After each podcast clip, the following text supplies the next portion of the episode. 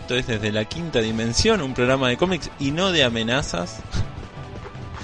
Y hoy tendremos, sí, del lado de Martín Jiménez que nos va a contar sobre qué, de qué nos vas a hablar. Voy a hablar de una terrible pérdida que sufrimos, eh, irrecuperable como todas, pero en este caso nos duele más porque, porque es un prócer y porque el estilo, lo que él hace, lo que él hacía, era increíble. Juan Jiménez, esta maldita epidemia, se lo llevó y nada, a ver, es para hacer un programa de él y un programa largo, porque la verdad que la cantidad de obra que tiene y obra buena es eh, extensísima.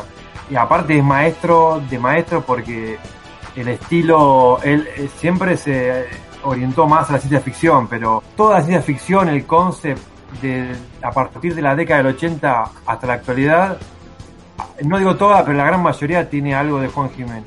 Y eso lo puede, lo, lo- mucha gente lo, lo confesó y, se puede ver en películas, series, etcétera. Bueno, Principalmente exactamente. en etcétera. Bueno, exactamente Juan Jiménez fue un prócer, pero bueno, ya vamos a llegar a ese informe y tendremos algo muy raro para mí. Muñecos de qué estilo? Falopa. Muñeco falopa. Como los jugadores falopa, pero los muñecos falopa. Exacto. Eh, así que eso es uno de los informes y también algo que amo ¿Puedo mandar un mucho. aviso? ¿Eh? ¿Puedo mandar un aviso? Mm, sí, por favor. Eh, eh, Leonardo R no me llegó la transferencia. Chan chan. Nada más. R. ¿Quién es, ¿Quién es ese Leonardo R? eh? Un amigo, Bueno, acá un bati amigo. en este programa donde hacemos muchas amenazas, eh, les vamos a hablar. Sí, acá usted que trajo los quilombos acá al programa. No, no, es justicia. Eh, Justicia social. Bueno, y yo les voy a hablar de ¿Es así como me ves? La última obra de Jaime Hernández, Is This How You See Me? ¿Lo dije bien? Ponele. Is This How You See Me? Bueno. Is this love? No, esa es otra cosa. De Jaime Bueno, Hernández, uno de los autores más grosos de la historieta mundial, el cómic, pero de, del universo entero. Así que un gran, gran, otro prócer de, de la historieta, pero no nacional en este caso. Así que bueno, tendremos un programa variadito, variadito. Vamos con lo primero. Ah, me olvidaba. Si nos quieren dejar un mensaje, mandan un mensajito de voz, nada de desnudos, ni nada raro, al 15 36 30 3309, 15 36 30 3309. Y ahora sí, mandame un mensaje, por favor. Y ahora sí, vamos con el primer informe que es los muñecos falopa. ¿Por qué? Primero, ¿por qué surgió esta idea de, de hacer un informe sobre muñecos falopa? Here comes a new challenger. Son distintas, son varias la- la- las ideas. A mí lo, lo- que me gusta de pensar en eso es que, o sea, ¿qué define al coleccionismo? ¿Por qué colecciona uno y qué es lo que uno elige coleccionar? Porque pongámonos a pensar el merchandising, en este caso de Spider-Man, es inabarcable. Si uno quiere coleccionar absolutamente todo lo que se produce sobre Spider-Man, primero que se funde y segundo que eh, se tiene que mudar a un lugar mucho más grande, fundar un museo, entre muchas otras cosas. Entonces ahí uno tiene que seleccionar hacia dónde va. En muchos Sí. casos de coleccionistas viene por el lado de, no sé, la nostalgia. Por ejemplo, eh, uno que cuando uno era chico estaban los muñecos de Toy Biz. Bueno, perfecto, colecciona eso. Son como subgéneros del coleccionismo. Y dentro de estos subgéneros encontramos, y ahí viene la palabra, la colección falopa Falo- es como volverse una especie de, de, de coleccionista hard o de sabueso de, de muñecos feos, raros, mal terminados, etcétera, etcétera. Es como que la fealdad le agrega le agrega estatus. Entonces, en ese sentido es como coleccionar deformidades. Entonces, en ese sentido me, me pareció interesante porque es como un subgénero. Es como, por ejemplo, la gente que colecciona eh, eh, la gente de la numismática. Hay gente que está dedicada exclusivamente a coleccionar billetes falsos. O sea, un billete falso puede tener mucho más valor que un billete original, por decirlo así. Entonces, Ah, bueno. en esta línea viene la eh, Sí. El mejor, ¿puedo decir algo? Sí, Soy Sí. un gran fanático de los bootlegs. ¿Te dice así? Exactamente, claro, claro, Voy a decir algo ojalá tuviera la imagen acá, pero la tendría que buscar. Hay un personaje que es de mis preferidos, se llama Darth Macho. Que es una mezcla entre Darth Vader y otra cosa. Es un Darth Vader en cuero, hermoso. Hermoso, ¿no? Hermoso. Muy bizarro. Estamos viendo, Dark Macho, excelente. Claro, bueno, es una mitología que empiezan a hacer de, de- de estas cuestiones de, la, de, la- de las deformidades. Y entonces, en este subgénero de deformidades, de muñecos extraños y demás, el famoso Made in China viene a generar toda una, una gran escuela. Este, recién en, en mi Facebook y todo estaba jodiendo un poco con esta cuestión de que tiene que ver el maoísmo, la República Popular China, con los muñecos de Spider-Man. Bueno, un poco de eso tiene que ver, la cuestión del Made in China da, da- da para todo. Pero recordemos que, lo- que los muñecos, desde Spider-Man, los X-Men, eh, He-Man, eh, eh, Star Wars, como vos mencionabas hasta hace un minuto, una de las cuestiones características es la licencia. Sí. Esto marca que un muñeco tenga mucho valor, poco valor. Entonces ahí entra, como decía él, esta cuestión del bootleg, que es un juguete sin licencia. Yo puedo agarrar un muñeco, ponerle un poco de rojo, un poco de azul, unas telas y qué sé yo, y que se asemeje. En vez de Spider-Man, Spider-Man. Y eh, podemos estar hasta Hermoso.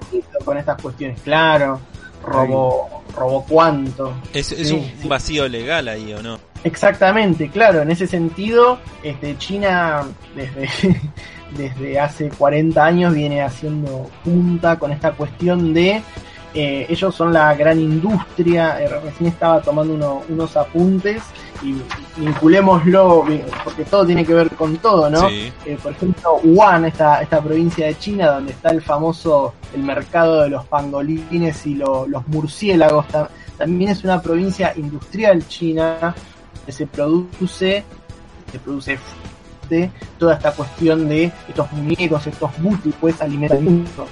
Eh, hay estimaciones que dicen que el 75% de los muñecos de todo el planeta Tierra se producen en estas provincias industriales chinas.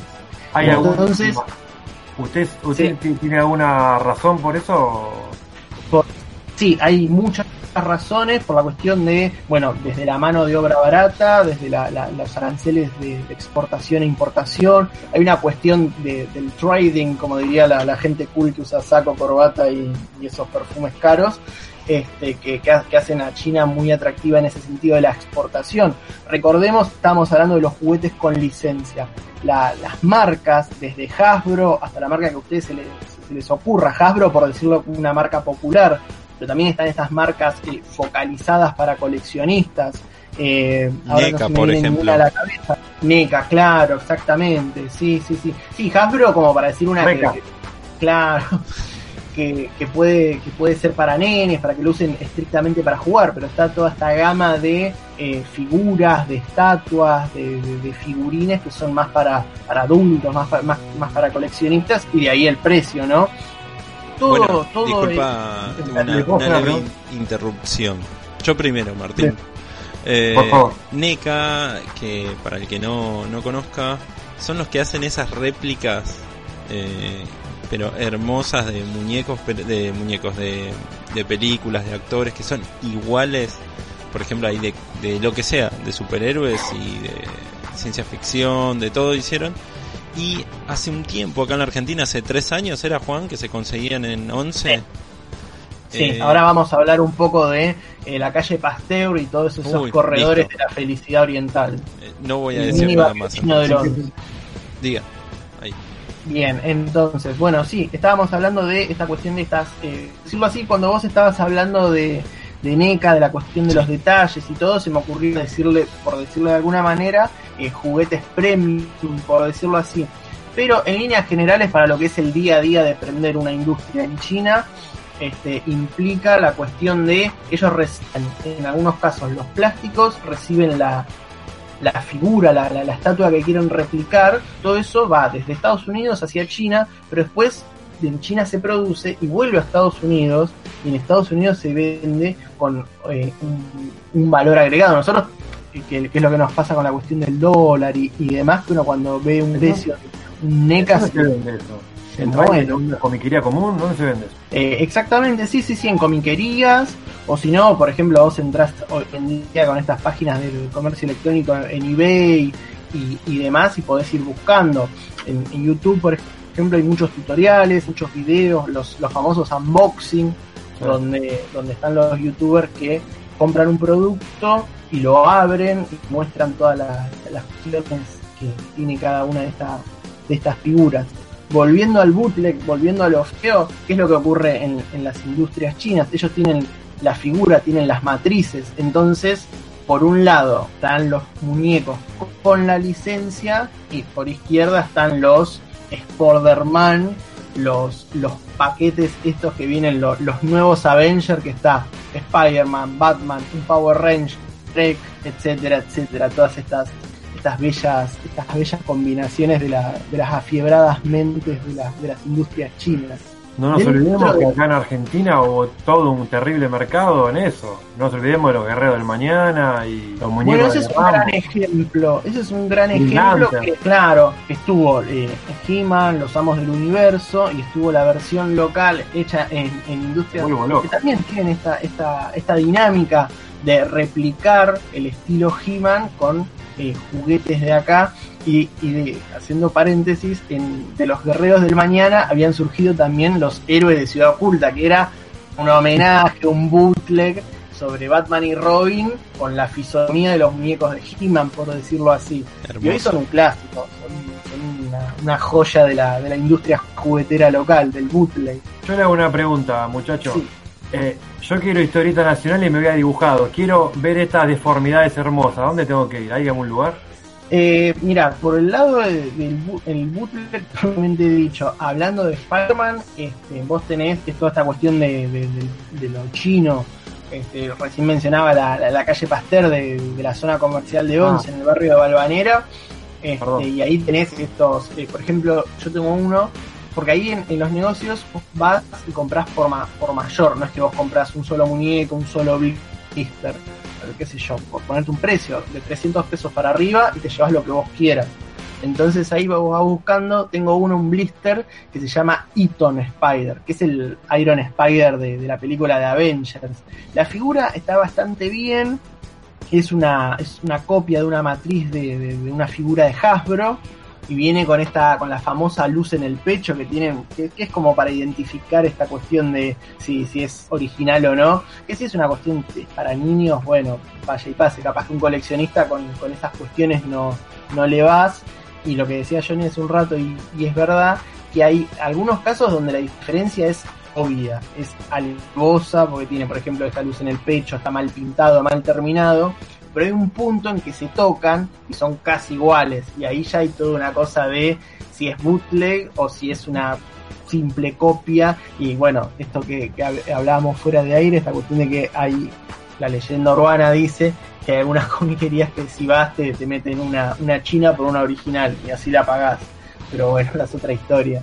Se meten en una china, sí. Claro, claro, claro. Y volviendo al, al, al foco del principio, esta cuestión de que termina siendo hasta, hasta interesante, esta cuestión de coleccionar rarezas, viene, viene por ese lado, ¿no? De uno como coleccionista dice, bueno, yo me voy a especializar en, y ahí uno eh, busca, busca rarezas. Por ejemplo, en la biblioteca mía tengo uno que es una especie de, ¿vieron lo- lo- los soldaditos de, de juguete que tienen como la, la base, que son monocromáticos, que tienen una cierta, una cierta altura que no supera los 5 o 6 centímetros. Hace poco conseguí uno que en la descripción decía Spider-Man uruguayo, años 80. Muy bueno. eh, sí, sí, sí, sí, sí, sí, sí. Así que imagínense lo, lo, lo que Estoy es. todo mojado. Estoy todo mojado. Imagínense lo, lo, lo- lo que es el ingenio.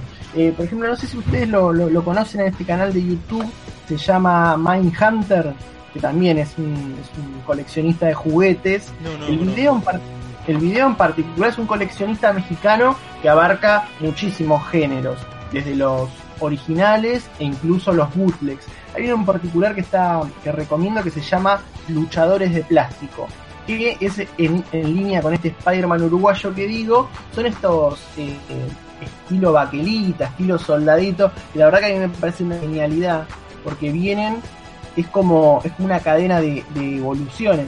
Allá cerca de los años 60, 70, cuando Marvel, ¿qué, qué es Johnny? La Silver Age, ¿no? No es ya la dorada, los Eh, 70. Eh, sí, La Silver Silver, la Age. Silver. Exacto. Claro.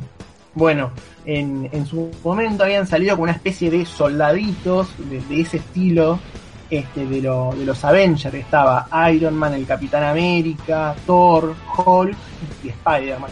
Eran como lo- lo- los cinco, ¿no? Y de ahí en adelante, de, esa, de ese juego de figuras que era para, para los nenes, eran de plástico duro, ¿viste? Para, para, jugar, no era ni siquiera para ponerlo ni en la repisa, nada, era para arrastrarlo por todos lados y esos, esos muñecos llegaron a México y la gente de México, de, industrias que te digo, más tirando a industria pesada, no, no es una cosa artística, diseño gráfico, te estoy hablando de talleres mecánicos.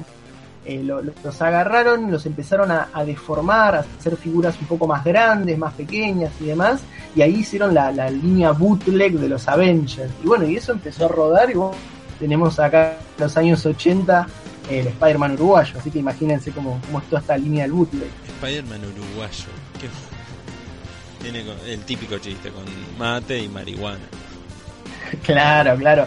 Y una foto Y de vos, eh, claro, y le- le- les describo cómo, cómo es la figura porque es muy interesante. Te Un digo poco que fuerte lo que decís. Un poco fuerte. Mi mamá es Spider-Man uruguaya. chantero, claro, sí, sí, sí, el, el bootleg da, da para todo. En la, la figura lo que tiene interesante es que está Spider-Man, digamos, semi encorvado, con una mano en alto, y la mano es muy, es muy icónica de Iron Man. ¿Vieron cuando Iron Man está como por tirar el rayo? El- la, la bola de energía o lo que sea, Sí. no, no soy especialista en Iron Man, pero vieron ustedes cuando levanta la mano, ¿no? Sí, sí, sí. Bueno, y entonces estaba buscando fotos de estos, estos originales Avengers que, que yo les decía, y esto es como, este Spider-Man uruguayo que tengo acá, es medio como un híbrido de ese Iron Man original. Entonces, imagínense toda la vuelta que estuvo dando de matriz en matriz. O sea, cada, cada juguetero que, que- que ha alcanzado esta figura, después la modificó para hacer nuevas figuras y revenderlas. Todo esto muy- para archivar la licencia y demás. Y cada Era uno muy- le fue dejando su impronta. Era muy conocido en la década del 80 con el auge de Star Wars. eh, que empezaron, eh, te querían vender, eh, te metían el, en vez de Jedi. Perdón, ¿Qué ibas a me decir? quebré. En vez Me de quebré, no. Jedi. A mí me, me, me re- me metieron un muñeco de Juan Pablo II. ¿De qué era ese muñeco? que era el emperador. Era horrible porque te veían jugar los demás chicos y se te recagaban de risa. Sí, que Se recagaban de risa. El emperador. Obi-Wan. Ah, sí. Bueno, el caso de Star Wars es un, es un gran, gran ejemplo de esta cuestión de cómo, cómo va evolucionando eh, el- original al bootleg y el boot- bootleg ya empieza a tener otra una, una vida propia y una mística propia y por eso hay mucho mucho coleccionista detrás de estas estas cuestiones raras. Este uno a, a mí me gusta por ejemplo ahora no porque estamos en pandemia aislamiento etcétera pero épocas me, me gusta mucho ir al mercado por ejemplo que hay algunos negocios que venden juguetes y todo. Y vos no sabés que es no sé es una botella al mar. Vos no sabés qué figura volviendo al Spider-Man uruguayo vos no sabés qué figura rara vas a encontrarte. Porque porque hay gente que, lo ve y dice esto, esto es una cosa que no nos sirve para nada y sin embargo empieza a investigar un poco la, la, la historia y, y demás y vos decís, wow, hay como toda una, una gran tradición entonces por ese lado venía lo, lo, lo- quería hablar un poco del tema de los bootleg y demás que por un lado esta cosa de Made in China, réplicas horribles y demás, pero después hay toda una, una mística y una cosa muy, muy simpática. ¿Cuáles son los más bizarros que, que viste? Y, Porque hay muy bizarros. a- lo que te mencionaba, sí, lo que te mencionaba hace un rato, ¿no? Este, esta especie de Dream Team, estos Super Avengers, que vos tenés un muñeco de Shrek, un Power Ranger, Batman y Spider-Man. Eso me, me resulta como muy, ese mashup, me, me resulta como muy, muy Y de los postas, los que son, digamos, con licencia. Porque hay Mira, bizarradas cuando- que se mandaron.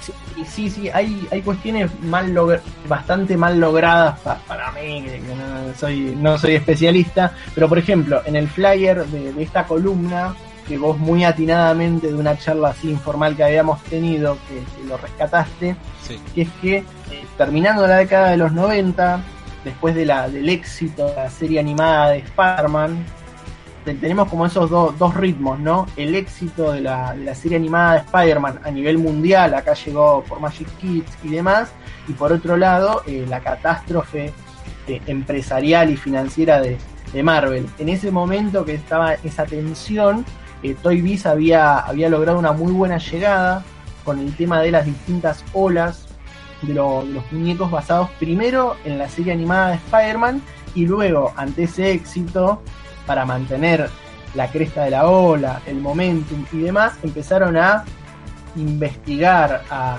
a ser creativos y demás, y entonces eso te puede llevar o a buen puerto o a hacer cosas falopa.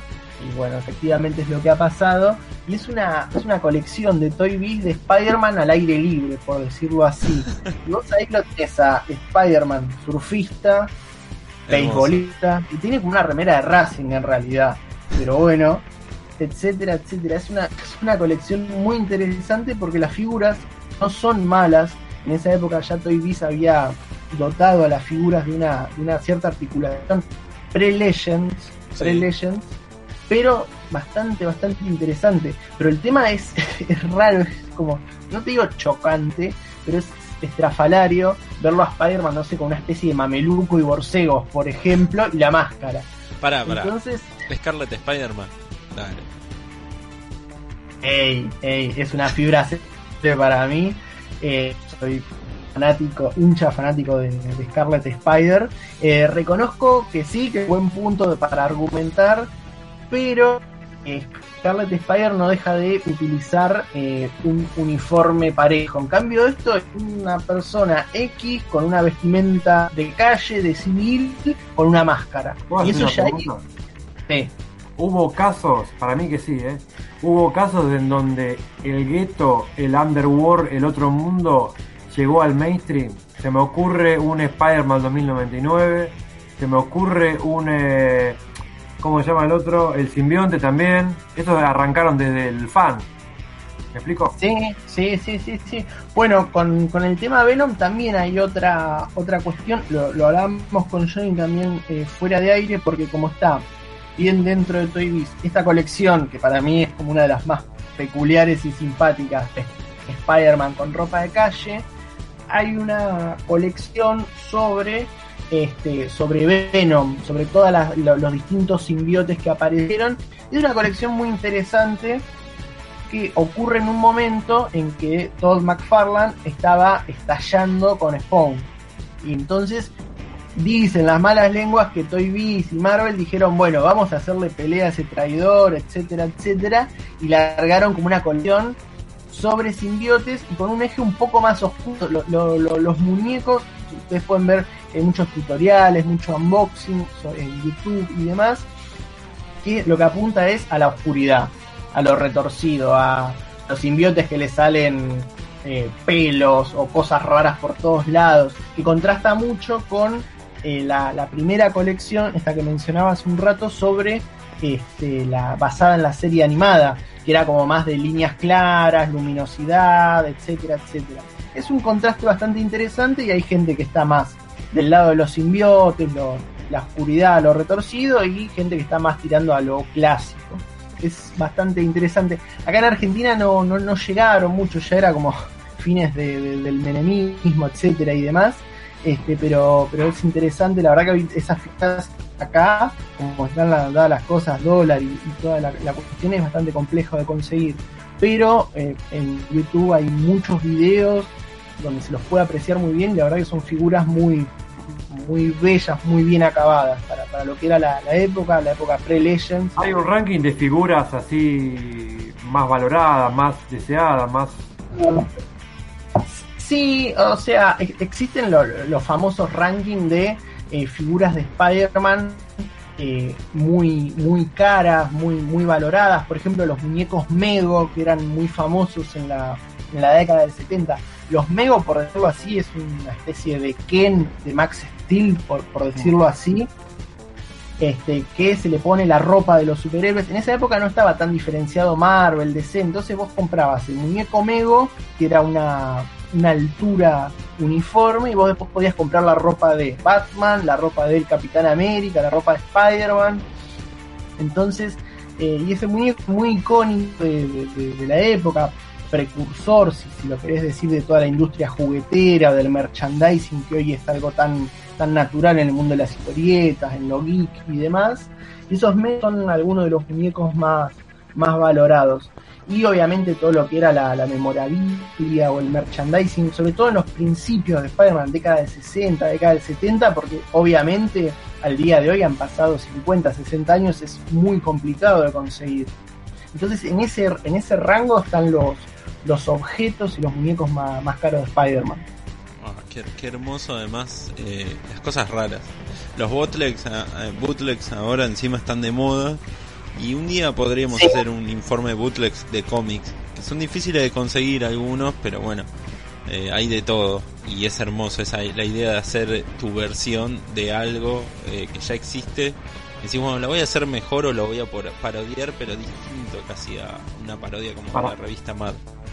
Para mí, lo- Volviendo, volviendo a, la- a los mexicanos, sí, perdón que te interrumpa un toque. sí. Eh, para mí lo que eh, cada uno tiene su locura, ¿no? Digo, Sí. a mí lo que me parece hiper atractivo es cuando eh, el bootleg lo que hace es generar un personaje nuevo. A ver, está bueno la parodia, está bueno cuando se pasan de rosca o nos cagamos de risa, pero hay veces que cambia tanto, que hace una mezcla tanta, que ya es un personaje nuevo y hasta quizás con onda. ¿Me entendés lo que te Sí, digo? Sí, eso sí, es, es re interesante. Eso es, eso es hermoso. Y una sola más y, y me callo esta mañana. Eh, Johnny lo conoce, por ejemplo, en 90 eh, eh, había un mucho auge de- del cómic eh, llamado independiente, autor, indie, qué sé yo, y hay mucho, no sé si queda todavía, pero había mucho muñequito, y no te estoy hablando, por ejemplo, de, a ver, Youngblood, no te estoy hablando de Cyberforce, estoy hablando, yo tengo, bueno, un conocido que no lo quiero nombrar, solamente voy a dar las iniciales, L Rubio, tiene un muñeco de Shadowhawk, por ejemplo, me ha dicho. No sé si será verdad. Son como cosas que inconseguibles. Claro, sí, sí, esa es como la, la- la- la esencia. Por ejemplo, me, me- me- me quedé pensando en esta cuestión de que vos me preguntabas de los rankings y demás. Como Sí. para hacerse uno una, una idea. Por ejemplo, ahora estoy revisando eh, páginas tipo eBay y demás, que es como Mercado Libre acá, que uno, bueno, está bien, el precio tampoco es de fiar porque cada uno puede, le puede poner el precio que se le canta, pero como para tener un poco de, de idea este, por ejemplo, acá están en, en eBay Estados Unidos, están vendiendo una figura de, de Spider-Man del año 1967, de este juego que les comentaba antes, ¿no? Este juego de figuras que venían los Avengers, Thor, el Capitán América, Spider-Man, que son tipo baquelita, tipo, que, o sea, imagínense un soldadito de plástico, pero en lugar del soldadito con el rifle, Spider-Man. Esa figura, 100 dólares. Imagínense lo que son lo- lo- los precios. Ni lo traduzcamos a lo que son los eh, la traducción dólar a peso argentino, ni siquiera a eso, pero piensen que hoy en día una, una figura, un soldado pequeño, está valorado en 100 dólares. Así que bueno, de ahí en adelante este, hay cosas, eh, nada, para dejar los riñones. Sí, sí, ba- bastante. Así que te- tenemos para rato.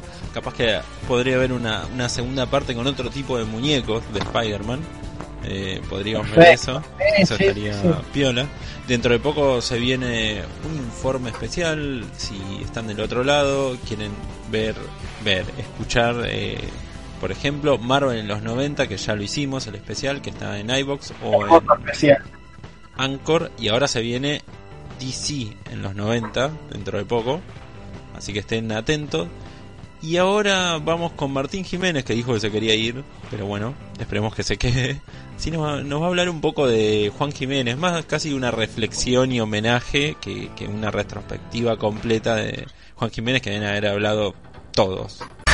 Here comes a new challenger.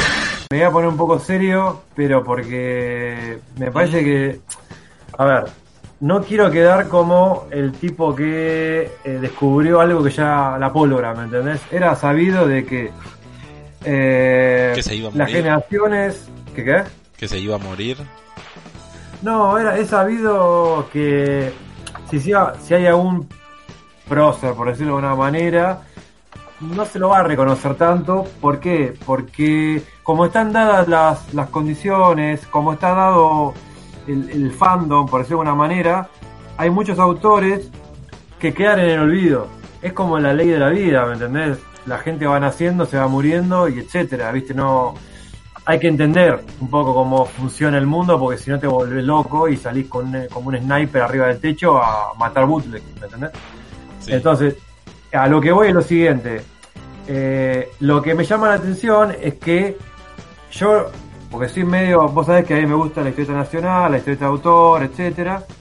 Y lo- los informes que he escuchado de Juan Jiménez, te los puedo nombrar con el dedo de la mano y la mayoría son de España. Está bien, el tipo hizo toda la carrera allá, eh, vivió mucho tiempo allá, es muy conocido allá.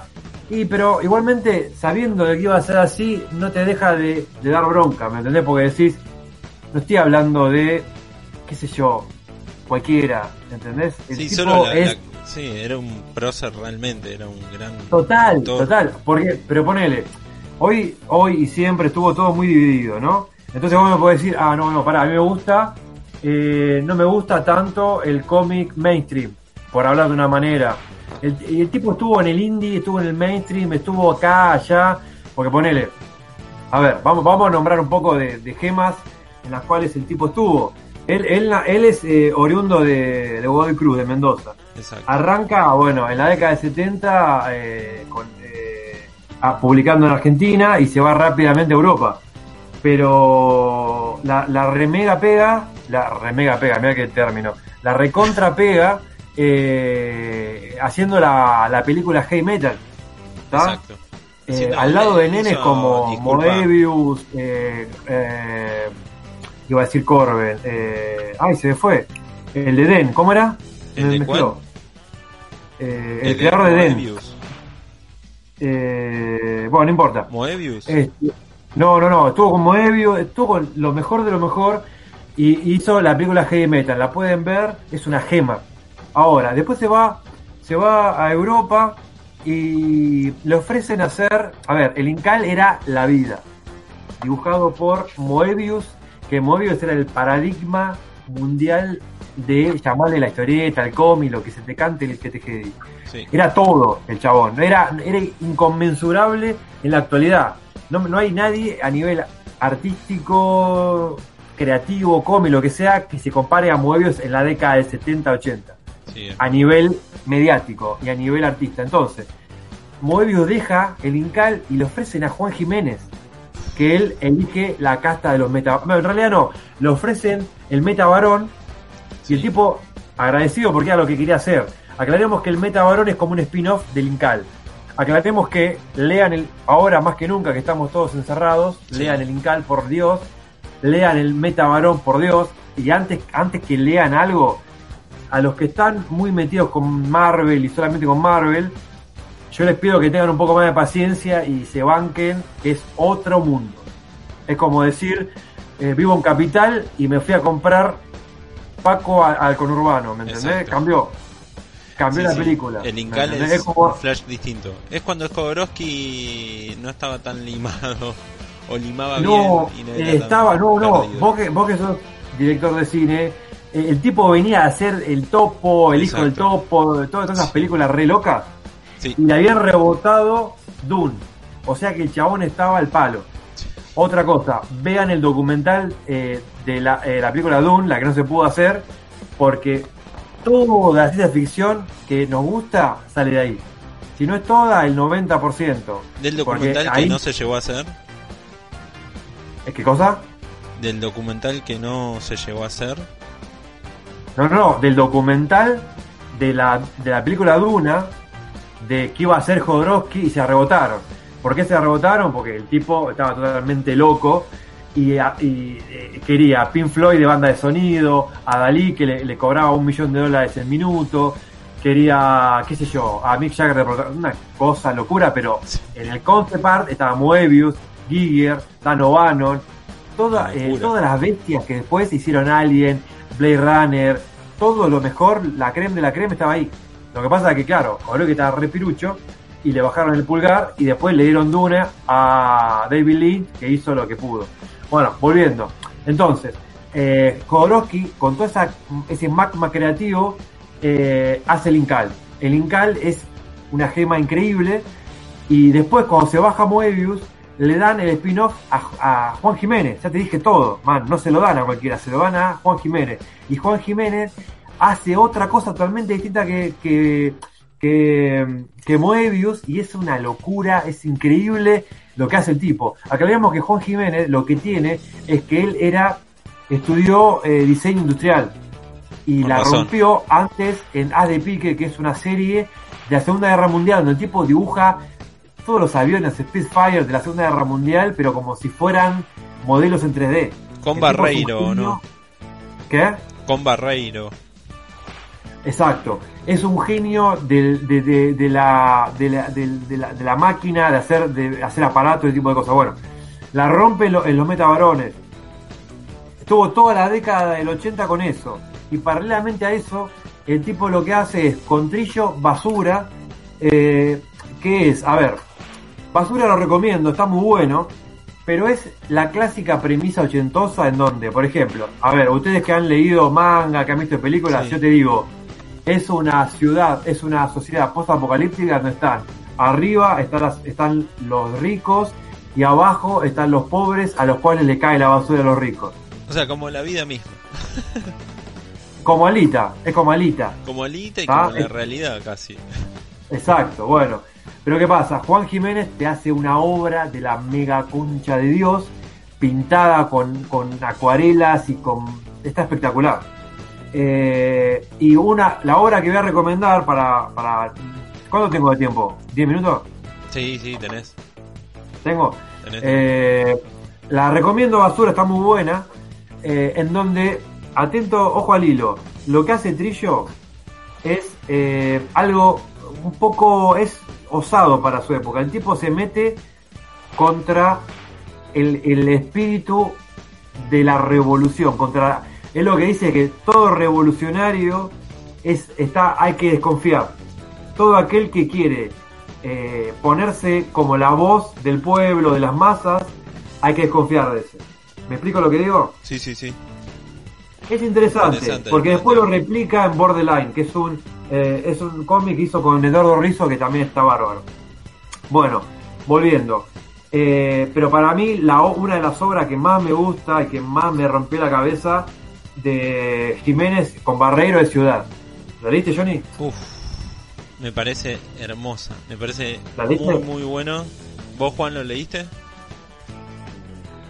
Eh, no, no me queda, me queda pendiente. Este, haciendo un paréntesis, yo a, a él lo, lo ligo mucho lo que es la, la- como, como se dice en la jerga, la, la vieja fierro, o, o los comienzos de la fierro, o, o ni siquiera, o la revista Super Humor, que fue la, la- la antecesora, digo, toda, toda esa época de, de Ah, de efervescencia y demás, claro. Bueno, muy bien, muy bien por Juan, porque en realidad es la época en donde la mayoría de los argentinos, a ver, antes de eso eh, no, no era muy editado. Ahí cuando, ahí cuando le editan, eh, cuestión de tiempo.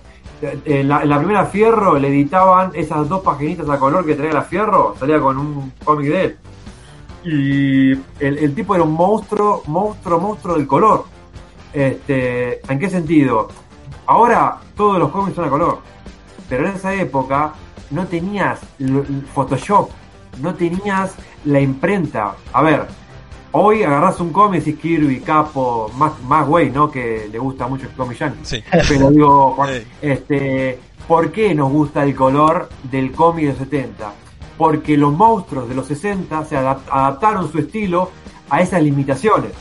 Sí. Pero esta, esta post generación empezó, agarró como un método de impresión un poquitito mejor, que no es ni en pedo el actual, y reinventó la forma de colorear.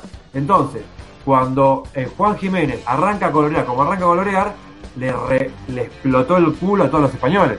De hecho, vos te fijás, en la zona 84, la primera era en 1984, la revista española, ganaba todos los premios, todos los años ganaba, chabón, todos los años, porque era una locura. Es más, él, mismo lo dice, que el viejo Brecha en una vuelta que se juntaron, le, mostró un, un laburo a color de él y le dijo, y le pidió una opinión, a ver qué opinaba. Entonces, ya con eso te, lo, te lo pongo un poco en, el parámetro del, tipo. Entonces, ciudad. ¿Cuál es la premisa de ciudad? ¿Qué pasaría si vos un día, en Europa, se da la historia, pero acá o donde fuera, te vas de copas y volviendo a tu casa te perdés? Y te encontrás en una ciudad que es una no ciudad o que es la conjunción, el alef de todas las ciudades. ¿Me explico? Entonces, el tipo se pierde y aparece en una ciudad que no se sabe cuál es, y ahí empieza a vagabundear y se encuentra con cada barrio, cada lugar es un- una instancia distinta, un, eh, un momento distinto y una forma en la cual Barreiro denuncia la urbe y todo lo que estamos, lo que vivíamos cuando podíamos salir, todo. Y es espectacular porque es un, es un laburo a blanco y negro de Juan, Sí. Juan Jiménez. Le hace un tramado Un zarpadísimo. dominio de blanco y negro increíble y algo que a, a mí me gustaba mucho que yo cuando lo leí, no sé, tenía 20 años, no me acuerdo qué edición leí, y lo pensaba como, loco, esto es una serie. Esto puede ser infinito si querían, si querían podían hacer algo infinito porque realmente te da un plot para desarrollar eh, y hacer lo que quieras, eh, como decías que eh, pasaba, digamos, en cada, en cada barrio pasaba dis- distintas cosas, barrio entre comillas, digamos. Eh, entonces podías hacer algo, te ibas de fantasía, guerra, lo que sea. Era una obra realmente de Barreiro muy muy buena y el dibujo de Juan Jiménez en blanco y negro que explota. Yo, yo lo arranqué, eh, lo- creo que lo, lo conocí en una revista esas de los 80 que duraban tres números, ponele, no sé si era la Cocktail o alguna de esas, y la arranqué, la conocí por el episodio del supermercado, que para mí ese episodio es uno de los mejores, porque ahí lo que te plantea es, los tipos, imagínate esto, los tipos van por una ciudad, eh, es muy llamativo porque se aplicaría a la Buenos Aires del presente, es una ciudad donde en la, eh, no hay nada, en la calle no hay nadie y está todo cerrado. Y van por, van por ahí y hay un número en el cual no tienen dónde morfar, no tienen nada y hay como una especie de mega supermercado como si fuera un macro, pero mega macro. Y claro, pueden entrar. El problema es que no pueden, se les va a complicar o no sabemos qué va a pasar, si pueden salir o no. Este, y lo que, lo que es distinto es que Juan Jiménez te lo plasma a nivel arquitectónico, pero de la puta madre. Es muy bueno. Y el, el, el episodio del subte también. El episodio del subte es hiper lúcido, hiper bien creado. Y nada, eso es otro, otra gema eh, de, de Juan Jiménez. También tiene Leo Roa, tiene Cuarto Poder. Son otras obras que son personales de él. Eh, la, la última, la última de él es eh, Yo Dragón, que no la leí. No, no leí. Este, y una, una que es fácil de conseguir es eh, Fuego Eterno, que es la que salió en dos numeritos de, de la Fierro, Ah, que la verdad que el, el color está bastante choto, pero bueno, por lo menos le editaron eso, que está muy bueno. de la última Y la verdad que hay que reconocer que por suerte en, en la crack le hicieron un, un, un homenaje, que estuvo muy bueno, o sea que dentro de todo tuvo su homenaje, pero nada, a ver, para que se den cuenta lo, lo que influyó a los artistas, basta con googlear, pongan esto en el buscador, pongan Show Ladron con doble N, ya está. Show Ladron, espacio, inhumanos, olvídate. Es Juan Jiménez, loco. Es, es una mezcla entre Kirby y Juan Jiménez. Bueno, ponele.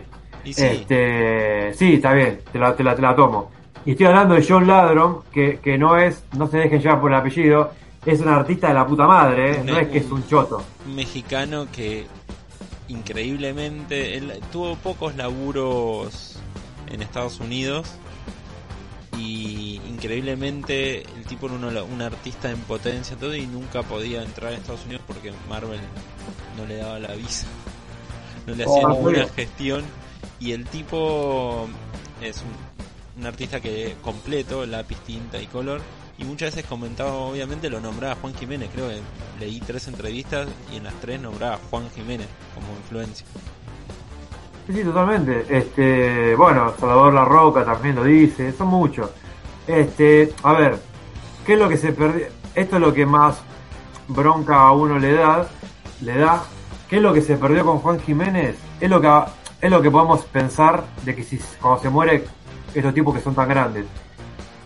Eh, dibujar, contar historias, eh, es un oficio que es práctica, que es eh, sentar el culo y darle y darle y darle. La data que el tipo tenía, la calidad que el tipo tenía, es muy difícil que un artista llegue a ese nivel y más hoy por hoy que no hay industria. ¿Me, me explico? Sí. Eh, en esa época se valoraba el trabajo del autor, se valoraba el distinto, se valoraba el creador. Ahora se valora el tipo que se puede adaptar al, al, al mercado. Y ahí los tiempos son mucho más vertiginosos, entonces es mucho más difícil que alguien pueda generar un estilo con, el, con la definición, con el, el laburo de ingeniería que tiene Juan Jiménez hoy por hoy. Esa es la pena. Quizás este sea otro mundo y hay que tomarlo como tal y, y valorar cada cosa en su época. Sí, realmente muy, muy, muy groso fue para todos, para el ambiente del cómic. Esperemos que el coronavirus no nos lleve a ningún artista más, aunque estábamos hablando el otro día con, con un amigo que, que loco que ya hay muchos artistas que nosotros conocíamos, por ejemplo, en los 90, o que crecimos con esos artistas, ya tienen 70 años, o Bueno. más, 80 años, y que en cualquier momento esos ya no van a estar y va a haber una oleada así de, de repente, porque ma- más o menos Birne, eh, Walter Simonson, esos, ar- esos artistas o Jargen tienen más o menos la misma edad, creo. No, pero eso no es, ese no sería tanto el problema, Johnny, sino que... eh, ¿No hay un reemplazo, decís vos? Claro, ponele, a ver. Que vos eh, vamos a este Kirby. tipo queda en la historia. Vamos a Kirby, que es el santo patrono de, de la quinta dimensión. Sí, Eh, el Kirby de. Está bien, me estoy yendo a la, la mierda, ¿no? Pero el Kirby que estuvo en las en los comienzos de Image, que Image lo editaba, sí. que no se nota que ya no era. ¿Me entendés? Es como que en cada época Image. de la vida hay. eh, no es acumulativo el saber. El saber, sí, pero el laburo de dibujante tenés que poner mucho el lomo. Depende, ¿Entendés lo Walter Simonson mantiene nivel y ¿cuánto tiene Walter Simonson? Viernes lo mismo. Eh, Son estilos que no quedaron sé. viejos, ese es el tema. Pero es otro Siempre. tema, ese, ya, ya es una otra discusión. yo a lo que voy que eh, cada artista tiene su pico de rendimiento a una determinada edad y después, bueno, obviamente va bajando porque porque la vida es así. Y lo- todos los artistas que vos decís, por ejemplo, John Byrne, a, a esa edad, él no está produciendo no está produciendo material. Si produce, produce poco, me imagino. Sí. Este, qué sé yo. Ah, Son sí, contados los 24 casos. Por ejemplo, acá en. Argentina, Horacio Sí. Lalia, Alcatena. Esos son tipos que siguen produciendo porque se le va la vida en eso. Pero, pero bueno, la vida, eh, cada década es, una, es un momento distinto en la etapa del artista. Here comes a new challenger. Y ahora vamos a hablar de otro artista que ya tiene 60 años, ¿sí? Este artista espero que esté también mucho tiempo más. Se llama Jaime Hernández, ya hablamos de él con sus obras de Locas, sus obras Locas, que es una obra que él viene desarrollando desde 1982. Los mismos personajes hizo otras obras en el medio, pero en sí viene desarrollando los mismos personajes de 1982. Es una locura. Creo que ¿cuántos son? 37 años. Sí, más o menos. ¿Ustedes se imaginan Él, los él y sus personajes? hermanos. No, pero Locas, que es eh, su historieta que hace solo, él la, la sigue desarrollando porque, por ejemplo, Beto Hernández, que es otro de los autores, eh, el- otro uno de los hermanos que tenía eh, Sopa de Gran Pena, le pusieron, que era la saga de Luba y, y El Palomar. Él ya la terminó, eh, Beto. Cada tanto vuelve, pero ya, ya terminó eso. O sea, él, Jaime sigue todos los años, saca una obra de, de locas. Por lo menos una vez al año saca algo. A mí lo que me pasa con, con- con esa obra en particular, lo que me gusta, es el, ¿cómo se llama? El género eh, Slice of Life, o, o como se diga, que se, se utiliza bastante en, en manga ese, ese nombre, pero, o sea, agarrar un personaje eh, y desarrollarlo a lo largo de los años, por ejemplo, lo contrapongo para, para hacerlo más gráfico. Sí, Por ejemplo, eh, de vuelta a, a Spider-Man y su eterna, sus eternos 20 y sus eternos 30, que es interesante, está bueno, hay un abanico. Pero contemporáneamente, de hace 20 años para acá, por ejemplo, en, Spider-Man se abrió muchísimo más el abanico a pensar, bueno, Peter Parker un día va a ser un hombre adulto, canoso, con hijos, con responsabilidades, con hipoteca, etcétera, etcétera. 20 años atrás era medio un tabú y hoy está como exploremos esto, que es digamos uno de los ejes de esta película Into the Spider-Verse.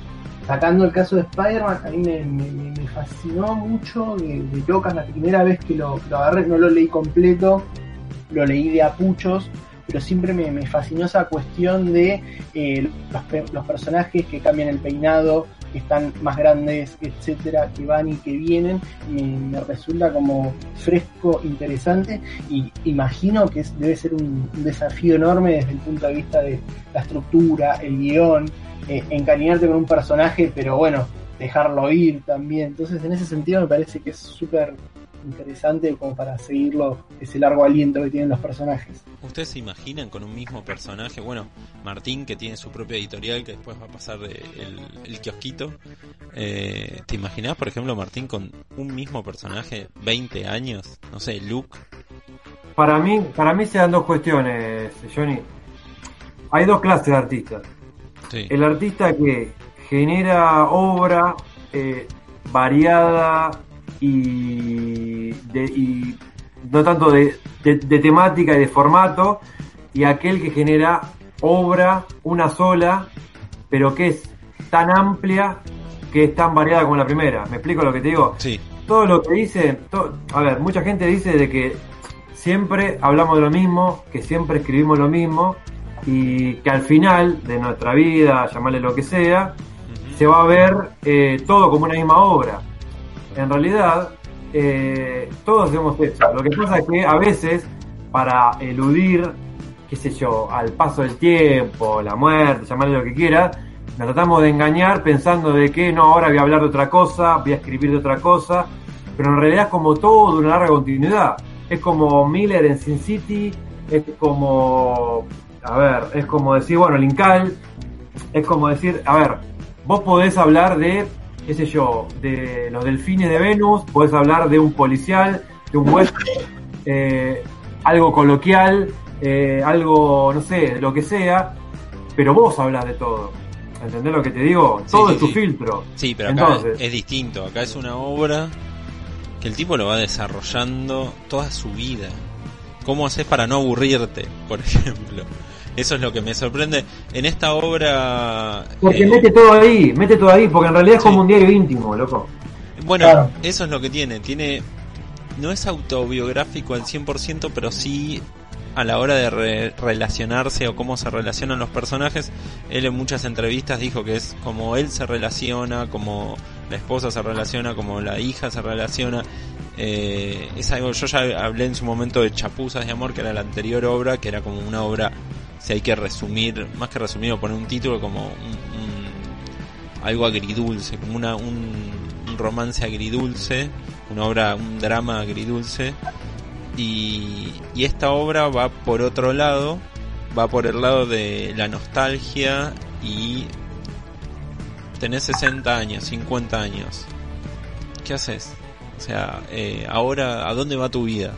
Llegaste hasta este punto. Bueno, eh, en esta obra que es así como me ves, eh, que es una pregunta que se hacen eh, la- los personajes, los protagonistas, que son Maggie Chascarrillo y Esperanza Glass, o Hopi, Hopi, que es, eh, son las protagonistas prácticamente de toda la obra desde el 82. Me sigue pareciendo increíble que sea desde el 82.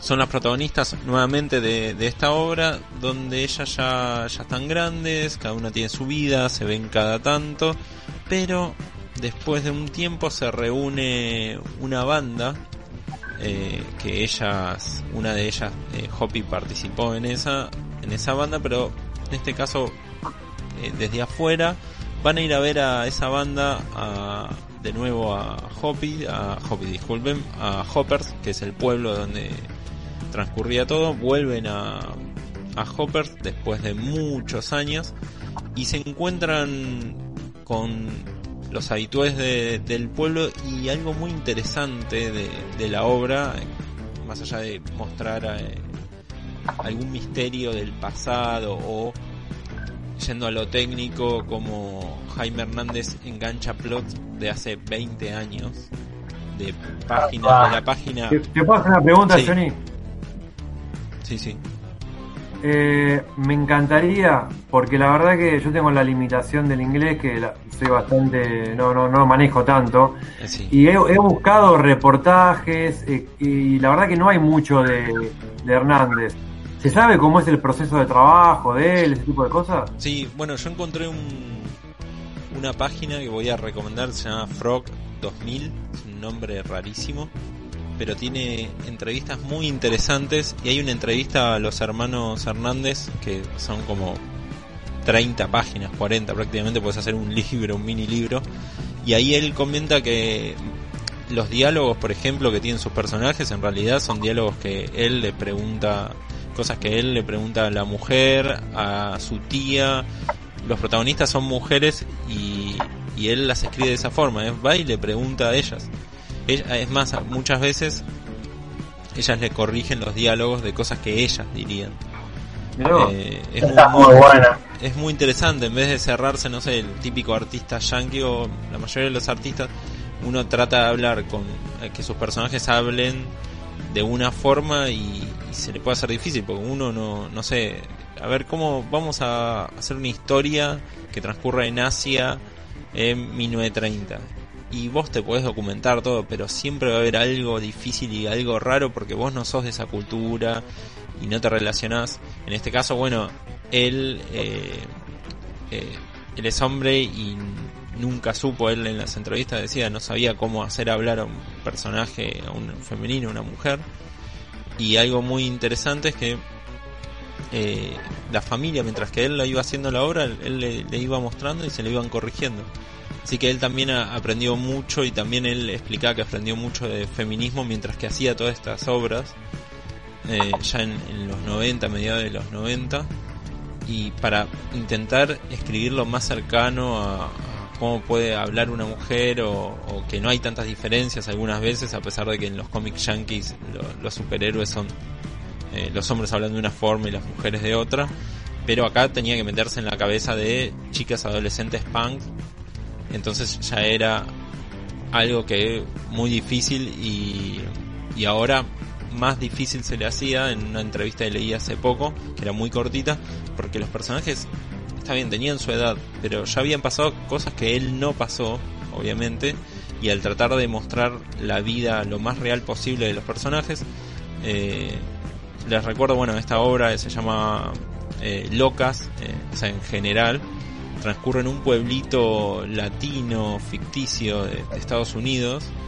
eh, que se llama Hoppers y al principio tenía la obra era media de ciencia ficción. Había como autos voladores era medio raro y después el tipo lo, lo trajo a la realidad muy lentamente y la verdad es que lo convirtió de una manera muy interesante. Después el proceso de dibujar es el normal el que No, pero aclaremos que es un artista, de la, un dibujante de la puta madre. bueno también eso es, es un dibujo clásico limpio es La caracterización, la, la expresión de los personajes, como, a ver, no es fácil eh, generar caracteres que se diferencien eh, fisionómicamente tan claros. con pocas eh, líneas no, no son las mismas caras modificadas, a eso voy. Exacto, con pocas líneas el, el tipo desarrolla de una manera pero perfecta los personajes. Y bueno, volviendo a la historia, eh, lo interesante que más allá de, la nostalgia de estos personajes que recuerdan lo que pasaron cuando tenía 17 años, también como muchas veces los pueblos o la ciudad o lo que sea no cambian en muchas cosas, eh, como la esperanza de que, bueno, me voy y espero que, que esté mejor cuando vuelva y siempre hay gente de mierda que te vas a cruzar, eh, Claro. siempre van a haber traiciones, es algo que se repite, muestra un poco eso, como la- las tra- tragedias, entre comillas, porque pueden que no sean tan grandes, siempre se van a repetir. Y, y también, bueno, esto, si ustedes no conocen, no leyeron otras cosas, con este contexto de, de saber que son personajes que vienen hace mucho tiempo, la pueden llegar a entender, o sea, se, se entiende. Y tal vez no te llega al 100%, pero es una obra que se disfruta. Eh, siempre es muy abierta, como chapuzas de amor. Vos lo Hay un problema, que acá, ¿eh? ¿Cuál? Eh, a ver, eh, yo te estoy escuchando y lo entiendo perfecto porque algo conozco, no leí todo lo mismo que vos, pero Sí. algo conozco, pero digo, alguien que solamente lee mainstream, Sí. ¿cómo le recomendás eh, todo el universo de los Hernández? Bueno. ¿A- ¿Cómo se lo vendés? Así de simple, si solamente te gustan de las historietas de superhéroes, por ejemplo, de Spider-Man, de X-Men, de lo que sea, cuando se disparan rayos, se golpean, pasa de largo. Si te gusta cuando te muestran eh, los dramas que tiene, no sé, Peter Parker, o Batman, o las tragedias de Batman, justamente, o las relaciones entre los personajes en X-Men, por ejemplo, que esos como eran los fuertes, esto te va a gustar porque es eso, olvídate de toda la acción, pero tenés eso, desarrollo de personajes perfecto, eh, son personajes que ya tienen vida después de tanto tiempo y que el tipo los hace crecer te tiempo gusta el, el- el primer Bendis con sus diálogos eternos y su lectura un poco descomprimida, pero es mejor. Sí, mucho mejor, no, no, no, no, es mucho mejor. Eh, hay una diferencia. aparte con el tema de, lo- de los personajes, vos tenés esa cuestión de te gusta este personaje, querés que le vaya bien, o no te gusta, te cae mal, querés que le vaya mal, o lo que sea. Y, y llega un momento que es una especie de identificación como muy, muy horizontal. Por ejemplo, no sé, con esta, esta, esta contraposición que hacían ustedes, un superhéroe, un supervillano y demás, te gusta, lo apoyás más o menos, qué sé yo. Pero acá, eh, vuelvo a repetir, eh, Locas lo he leído de apucho, no lo he leído de forma íntegra Sí. pero el- esas pocas páginas leídas quizás me- ya me generaba que tenía personajes favoritos, personajes que decían, mmm, este me cae mal, o situaciones.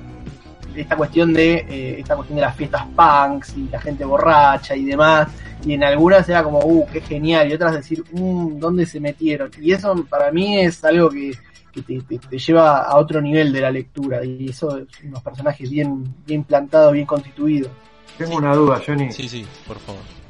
Una, una de. A ver, todos los que hacemos cómics nos importa eh, una cosa que es eh, bien concreta. Contame Hernández, ¿puede vivir de, de esto? ¿Qué hace de su vida? Porque es medio como un outsider el tipo. Sí, pero increíblemente sí. Sí, sí, vive Garpa Fantasy. a él, pero no solamente Fantagraphic, tiene como ediciones en otras partes del mundo también, pero tranquilo, nada de millonario, sino un tipo que vive, no sé si el día a día, pero puede vivir de esto. O sea, el tipo no se sacar un álbum, un álbum anual no saca. No, la cosa es que él saca un álbum anual, algunas Ah. veces dos, pero saca otras obras en el medio. Saca cosas cortitas, eh, historias cortas y, y- y portadas, y con eso va viviendo el tipo. Es más, hay, estas obras se reeditaron en, en Europa, se, se editaron también en Europa, y así él también le gana mucho más casi que lo que puede llegar a ganar en, en Estados Unidos. Es uno de los pocos sobrevivientes de la década del 90 y 80, obviamente. Sí, sí, sí, exacto. Sí, él comenzó Porque haciendo. Daysim, Daysim pagó la cuota de locura y Sí. se quemó. Exacto, no, él eh, realmente ya desde el 82 junto al hermano es- hay que tener constancia, la verdad. Y más que comenzó como fanzine, el sueño americano logró Eh, a los que le gustan las notas de color y, y los detalles locos, convengamos que es de la época en la cual compartía conve- convenciones con Kevin Eastman, el, crea- el otro, no me acuerdo el nombre nunca, el- los creadores de la Tortuga Ninja, o sea, de esa camada. Claro. Bueno, justamente eh, él en, en esa época que hacía fanzines, eh, iba a las convenciones y en una de las convenciones, una de las primeras convenciones que, que fue Moore y que después ya dejó de ir a las convenciones, así que una de las primeras y últimas, él Moore compró un par de las revistas y a partir de ahí, al día de hoy, muy, Moore sigue insistiendo que es el mejor, la mejor historieta o su favorita sigue siendo esa. O sea, todo lo que sigue sacando de, siguen sacando ellos Love and Rocket sigue siendo lo mejor de la historieta todos los años para Moore. No Así que- leí nada. ¿Con qué arranco? Porque es un quilombo. Mira, en ahora está todo difícil para comprar. Está caro No, no, y, no. y difícil de conseguir. Dónde lo consigo locas. en la web. Sí, yo si alguien me pregunta, yo le- les paso links. Así que si no, pueden buscar como descarga locas, tomo 1, tomo 2 y tomo 3 y listo. Esos tres y después eh, después vamos a subir a eh, esto sería en español, después lo subimos también en inglés en el Facebook y el Instagram de la quinta, el orden de lectura, porque después están las obras más recientes, o sea, del 2010 en adelante que ya son eh, antes era salía en Love and Rockets y después ya hizo como graphic novels. Que tenés Penny Century, El fantasma de Hopper, La educación de Hoppy, El, re- el retorno de las Tit Girls, eh, Chapuza de Amor y es así como me ves. Esas son todas las obras. ¿Puedo, cometer una herejía? ¿Puedo recomendar otro, otro medio en el cual se tomó el trabajo de hacer toda la cronología de Love and Rocket? Por favor. Hay un, un español, un youtuber, no sé cómo llamarlo, se llama Bamf. ¿Va? No lo conozco. Bamf. Es como un primo de Jonathan Way, tiene un aire. Jonathan. Va. Y no es Joe Kelly. Se llama B larga AMF, Bamf. Se tomó el trabajo de hacer toda la fucking cronología de eh, Love and Rocket. Wow. La verdad que sí. ¿Pero qué está en YouTube? En YouTube, sí. Uy, qué interesante. Extraña, ¿eh? Eh, bueno, no, soy muy eh, de YouTube con la tecnología, no me, me cuesta, me cuesta bastante. Y bueno, ya lo cerramos con eso, vamos cerrando el programa, ya no, nos pasamos un poquito. Así que se viene el, especial de DC en los 90. ¿Quiere decir su kiosquito, don Martín Jiménez? Bueno, eh, me pueden encontrar si es que alguien lo quiere hacer en, eh, por un lado tengo un programa que se llama Hablando de Historietas, en el cual lo pueden ver a Jonathan Weiss eh, en 3D. Exacto, Eh, holográfico. lo pueden encontrar en YouTube, estamos en Instagram, HDH, hablando de historietas. Eh, también, bueno, eh, ten- tengo mi Instagram que es arroba NN, Comics, mi taller que es NN Comics OC, en el cual doy clases ahora presenciales no, pero online, eh, de historieta, dibujo, eh, color digital, todo, todos los rubros de la historieta, cómic, TV o manga, lo que se te ocurre, están ahí incluidos. Así que nada, amigos, nos vemos por ahí. Gracias, muchas gracias y estar invitado para volver a hablar de este lindo mundo de la historieta y lo que lo rodea. Gracias. Juan.